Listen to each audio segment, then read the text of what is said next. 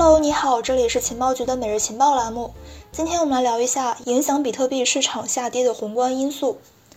最近几天，比特币遭遇了多次广泛的抛售，价格呢是接连下挫，加密市场被恐慌情绪所笼罩。九月二十一号八点，比特币价格一小时之内急跌三千美元，随后的一天呢更是连续的阴跌，跌破四万美元关口，日内跌幅超过了百分之九。此后的几日，比特币的价格处于四万到四万五美元之间徘徊。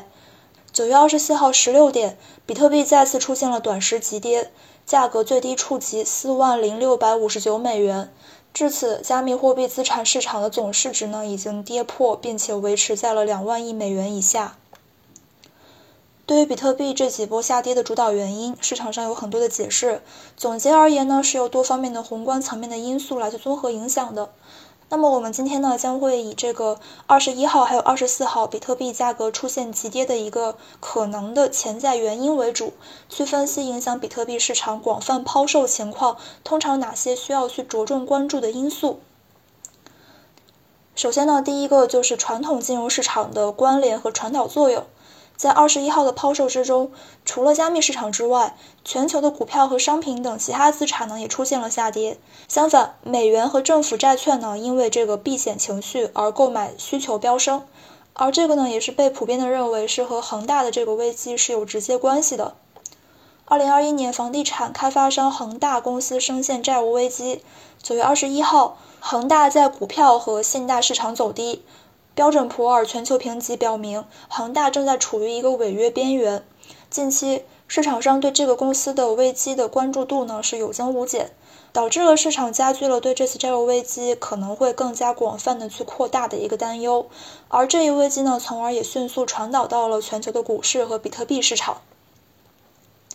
九月二十一号，受到这个消息的影响，比特币市场出现了剧烈的震荡，全球股市也开始出现下跌。有观点认为，不少投资者为了降低风险，从比特币市场抽离了一些资金，从而进一步导致比特币的价格暴跌近百分之十。显然，这次恒大陷入债务危机漩涡，损失最大的呢是买相关理财和信托产品的投资者，而并非是银行。投资者的一些担忧和恐惧在于，恒大会不会像零八年雷曼兄弟倒闭那样，让房地产的泡沫危机蔓延至全球？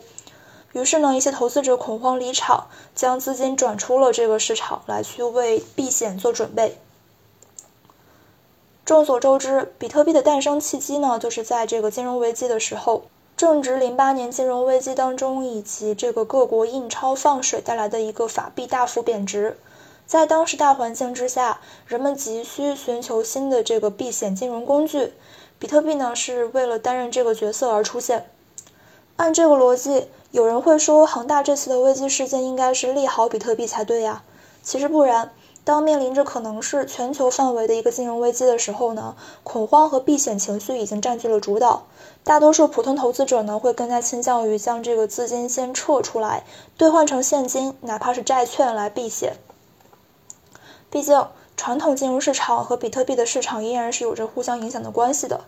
根据以往的历史经验和波动率变化来看，通常在市场积极的情况之下，比特币、以太坊和这个股票指数之间呢存在着这个负相关性，并且在这种市场情况之下，比特币的涨幅往往也要超过其他的传统风险资产。在市场比较消极的情况之下，加密货币与传统金融资产之间呈现正相关性。而近两年呢，随着这个机构投资者的不断涌入，加密市场和传统市场的相关性也变得越来越强。尤其是当这个传统市场和加密市场的参与者群体变得更为同质化的时候，我们可能会看到越来越多的这个传统市场的波动和这个加密市场之间互相传导。因此，类似于恒大危机这类事件呢，也会对比特币市场形成影响。但是呢，个人认为这个影响它不一定是负面的。如果是在某一种情况之中，你预判大部分的传统金融资产风险都会变得很高的时候，那么此时比特币说不定是一个相较而言更好的选择。但总之呢，作为投资者，你需要对传统金融市场的一些危机、突发事件等等提前关注，而且呢，一定要具有这个风险意识。第二个需要关注的因素呢，就是美联储的政策。最近呢，美联储的议息会议呢，也是近期的一个热议话题。美联储的货币政策一直以来都牵动着市场的神经，因为呢，它对于这个全球金融以及资本市场呢，有着这个牵一发而动全身的一个影响，因此它也是比特币市场投资者需要关注的一个影响因素。有人认为，二十一号到二十二号之间，比特币大跌的原因之一，是因为这个美联储九月份的议息会议的预期。在美联储公布决议的前几天，不少投资者和分析师呢预计美联储可能会在会议上宣布缩减 QE 的措施。如此一来，则会导致对美元的预期走强，大量的市场资金呢出于预期而提前选择方向，受此影响，A 股、纳指还有这个比特币等等呢受到了广泛的抛售，而出现了短时的下跌。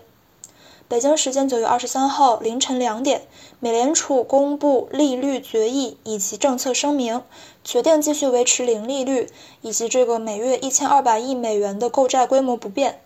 美联储主席表示，可能会最早在下一次，也就是十一月份的会议上面来开始缩债，到二零二二年年中完成这个过程。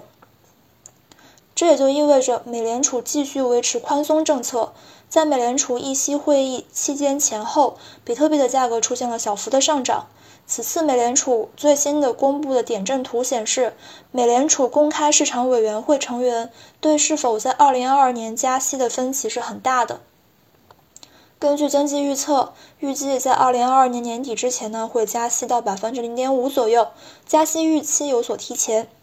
点阵图作为外界预测美联储政策的这个途径之一，投资者需要关注的呢是这个预估中值的点，